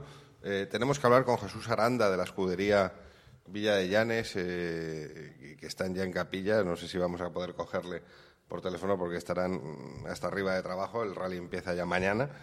Y, bueno, nos quedan cosas también de producto y si, si nos queda un rato, Joaquín Verdaguer se va a quedar con nosotros, seguiremos, seguiremos charlando con él. Vamos con un poquito de música.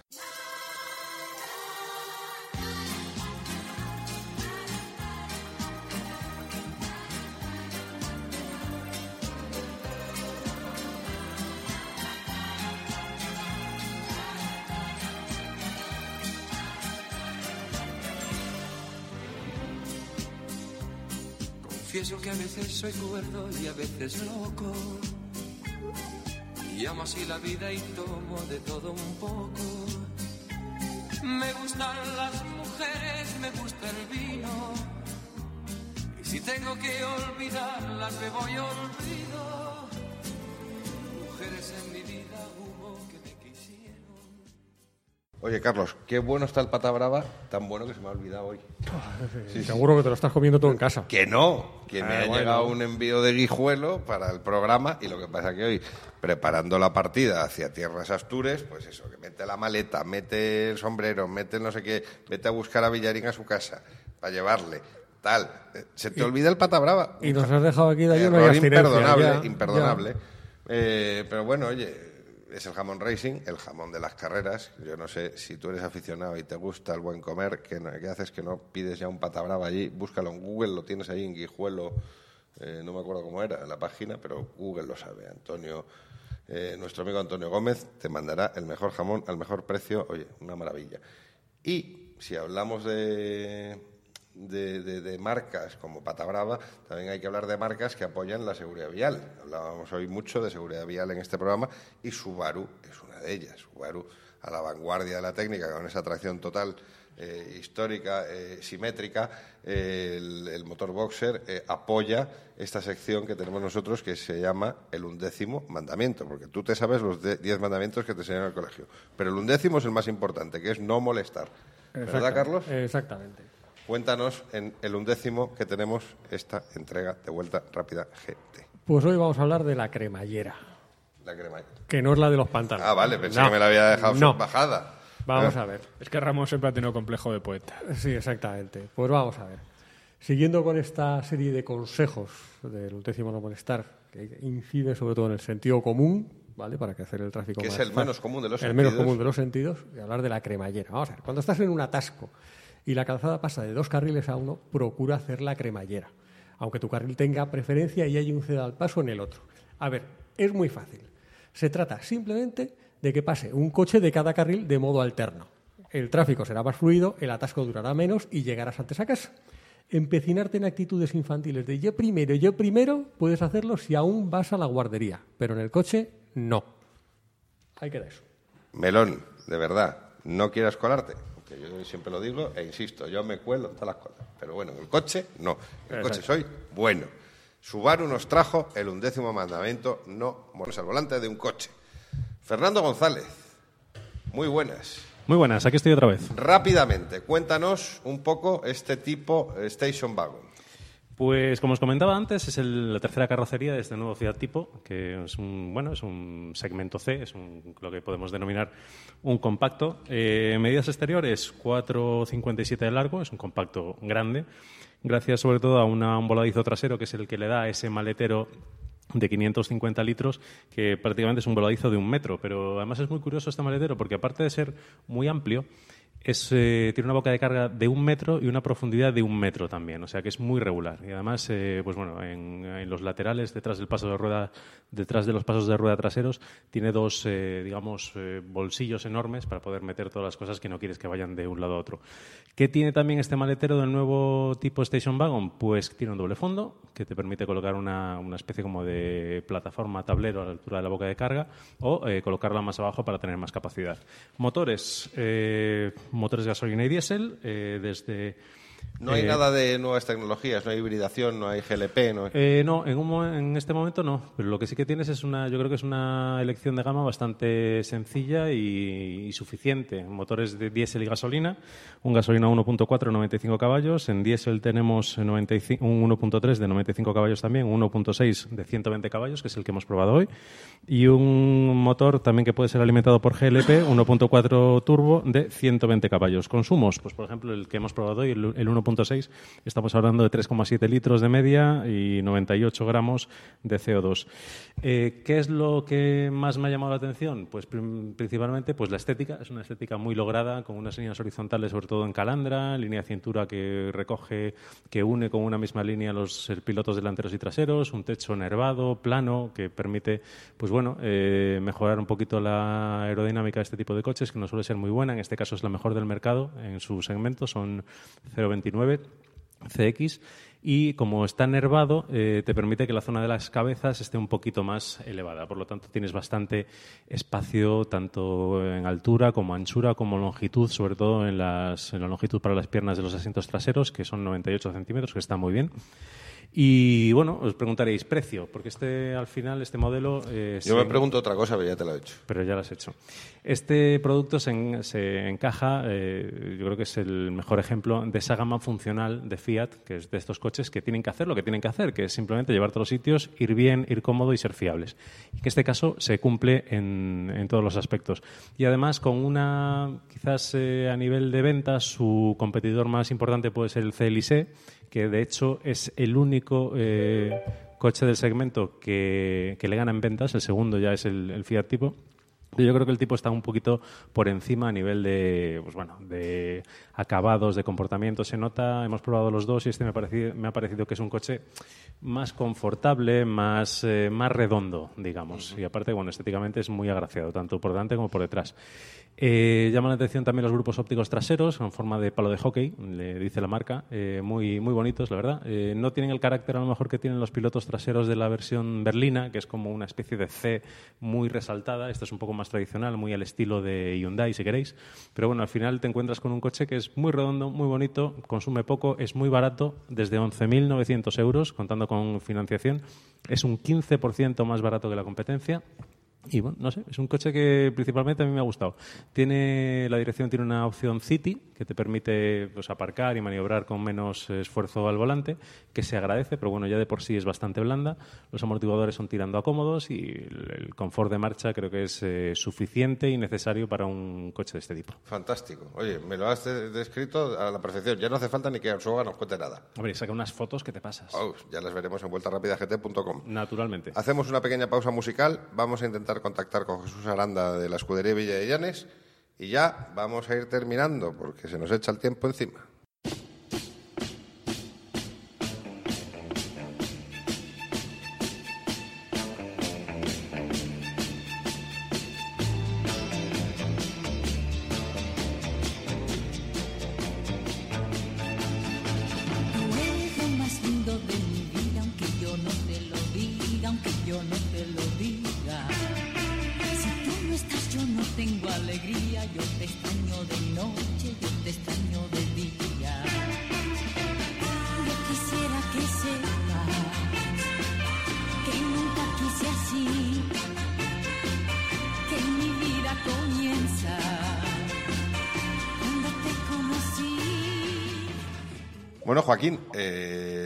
Este repaso hoy som- somero, somero, somero de producto, eh, Fernando acaba de venir de la presentación, hablábamos de oficiales, hablábamos de rallies.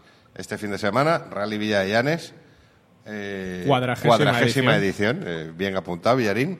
Un rally histórico con- a la que a la gente, la gente le tiene muchísimo cariño y este año con una inscripción de lujo, con una persona con la que había que hablar hoy sí o sí, que es uno de los responsables de que tengamos ese rally que se promete eh, apasionante. Jesús Aranda, buenos días. Muy, buenos, muy buenas tardes, buenos días. ¿Qué tal? ¿Cómo estáis? Pues me imagino que bastante más tranquilos que tú. bueno, pues estamos... Bueno, buenos días a todos, un saludo a todos. Estamos aquí, pues nada, eh, como tú bien has dicho, 40 ediciones del rally con una inscripción de lujo, con muchos coches, muchos de ellos eh, vehículos R5 FIA que pueden dar buen espectáculo, el debut del, del, Penta, del Pentacar, del Subaru BRZ Pentacar desarrollado por la Real Federación, que por fin debuta en competición, y bueno, alguna que otra sorpresa que no estaba mal. Bueno, sorpresas, no, no- no me digas, que yo cojo el coche y ya voy para allá, ¿eh?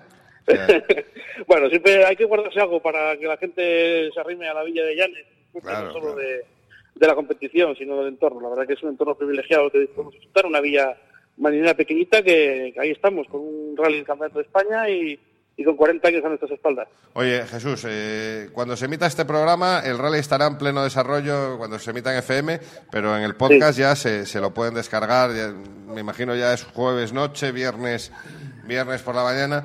Eh, Cuéntanos, para la gente que vaya al rally, nunca hay que cansarnos de decirlo. Que se porten bien, que se coloquen en los sitios eh, adecuados, que hagan caso a los oficiales, a los comisarios y por favor, de verdad, esto es un deporte al final peligroso y no hay que ponerse en riesgo ni uno mismo ni a los pilotos. No, lo, has resumido perfecto, Ramón. Hay que, hay que, hay que inculcar en la, cultura del automovilismo español que la gente, cuando los aficionados, los buenos aficionados que van a los rallies o que van a los circuitos o cualquier disciplina de automovilismo, son, sean conscientes de lo peligroso que es nuestro deporte, pero eh, de lo bonito que es cuando se disfruta con seguridad, en lugares altos, bien colocados y disfrutando. Y a la vez también, y quiero decir por aquí también, que ellos mismos eduquen a los, a los nuevos aficionados o los que disfrutan de las pruebas de otra manera, que no les guste tanto más el coche que no la fiesta, pero bueno, que disfruten con seguridad y que les enseñen y les eduquen y que hagan caso a los comisarios, al doble cero, al triple cero, al, coche de cintas, a todos los oficiales que estamos involucrados en la prueba y todos los comisarios, porque yo creo que qué mejor un espectáculo que es un rally, que es un espectáculo gratuito, que se puede colocar todo el mundo en cualquier curva, disfrutarlo con seguridad, que no pase nada y que al finalizar el rally a las 10 de la noche en, en el podium de los ganadores podamos estar todos contentos y felices de que haya transcurrido todo con tranquilidad y con normalidad, que no haya pasado nada y que la única mera anécdota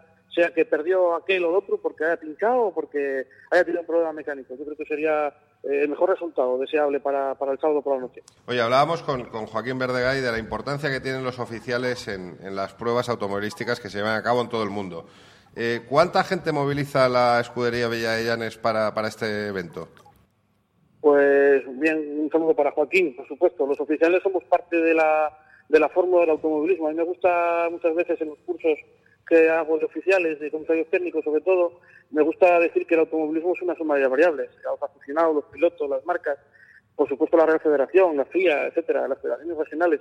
Pero dentro de esa, de esa gran fórmula del automovilismo está claro que tenemos que estar los oficiales. Desde el director de carrera hasta, los, hasta el último comisario de pista, todos somos importantes. Eh, están los comisarios deportivos, está el director de carrera, están los secretarios de carrera, los comisarios técnicos, un poco los, los chotorreros, los malos de la película, que estamos siempre, que si la brida, que si el peso, etcétera, etcétera. Pero bueno, todos somos importantes en el mundo del automovilismo y vosotros como grandes aficionados y conocedores, pues tenéis ahí a una persona como Joaquín, que ha sido comisario deportivo en la Fórmula 1 y lleva muchísimos años en, en, el automovilismo y que ha dirigido muchas veces la comisión de oficiales y sabe, sabe muy bien lo importante que somos y que los años que llevamos en, este deporte. De- después, ¿cuántos comisarios movemos en Llanes? Unos 300, 500 personas entre enlaces, comisarios y lo que después he comentado, ¿no? Gente ya que dirige la carrera, etcétera, etcétera. Unas 300, 500 personas, ahí está el rango, no te sé decir exactamente ahora, pero bueno, una cantidad ingente de personas, la verdad. 40 inscritos y 340 voluntarios y oficiales. Lo que estamos diciendo, 10 a 1. 10 a 1, efectivamente.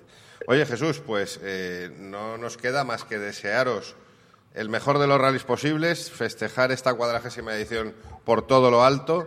Eh, solo nos quedan 10 ya para el medio centenar.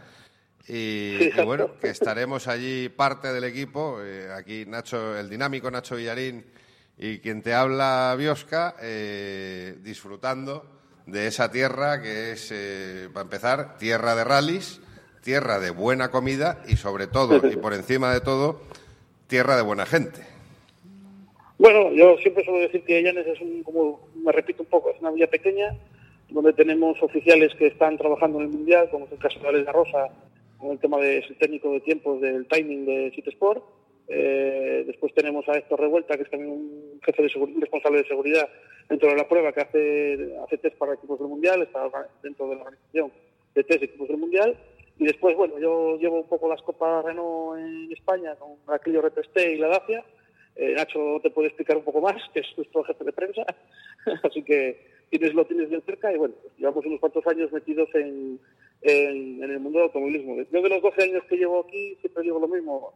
Eh, da igual que estés en cualquier disciplina, la Fórmula 1, que tengo la suerte gracias a, a Manuel Lloret y a toda la gente, a Martí Sallén y a toda la gente del RAC, eh, disfruto de la Fórmula 1 desde dentro. Es una pasada para un técnico de Asturias que lo tiene bastante lejos llegar allí. Del Mundial de Rallys también, que es, bueno, es eh, una cosa especial. Se ve muy bien desde el sofá, no, no lo pongo en duda, pero estar allí viendo los coches, la gente tan profesional que está allí, aprendes muchísimo y, y es una oportunidad. Sin embargo, yo siempre digo lo mismo, de las carreras chiquitinas se aprende tanto más como de las grandes. Oye, Eh, hay, que, hay que estar siempre aprendiendo y, y conociendo gente, que es lo, es lo bonito de este deporte. Nos preocupa mucho a Villarín y a mí el estado del, del tramo ca- cronometrado número 14, Cambalache, Cambalache. ¿Cómo está el firme de cara a la, la noche del sábado? Pues esperemos que no haya un firme muy resbaladizo, que el tiempo nos acompañe, como a lo largo de la prueba. Sí. Y va a ser una super especial un poco acumulada de tiempo. Yo creo que va a haber un poco de saturación a la entrada, así que... Ojo, ojo con las todos Que vayan con penalizaciones. tranquilidad. Sí, será, como dice Nacho, eh, será cuestión de no penalizar. Eh, Exacto, será cuestión de no penalizar. Jesús, otro día hablamos con, con más calma. eh, te hemos robado estos minutos, pero, pero queríamos, no, no queríamos dejar escapar la, la ocasión de saludarte y desearte la mejor de las suertes para este rally que comienza ya mañana. Pues nada, muchas gracias a vosotros, felicidades por el programa, porque desde la distancia, gracias a las nuevas tecnologías, se sigue desde aquí. Tengo unos cuantos amigos ahí, como Nacho, como Joaquín, como tú y como Diego Marino, que es una biblia caminante de la Fórmula 1, yo creo que ya lo conocéis todos, y es un buen amigo. Así que muchísimas gracias a todos, mucha suerte con el programa y, y gracias por, por el apoyo y por estar ahí. Un abrazo, Jesús. Un abrazo a todos, un Un abrazo. Un abrazo, Ramón.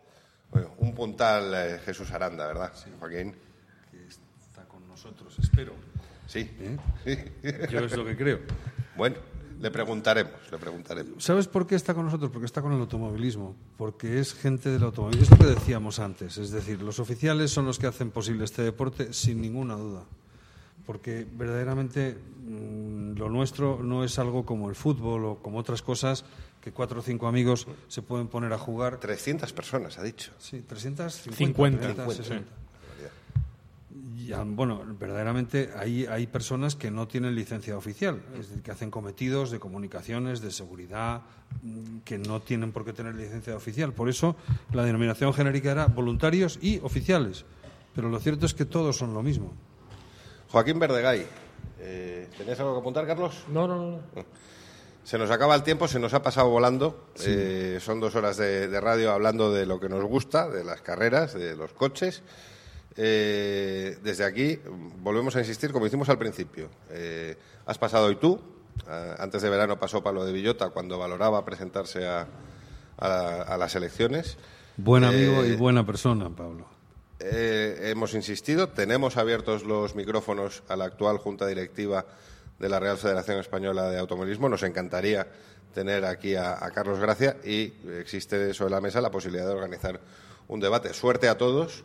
Muchas y gracias. Que, que, por supuesto, lo que deseamos, yo creo, todos los, los integrantes de este programa y, y me imagino que los oyentes, es que se siga trabajando eh, duramente en, pro de un automovilismo mejor, eh, más, más atractivo y también más barato.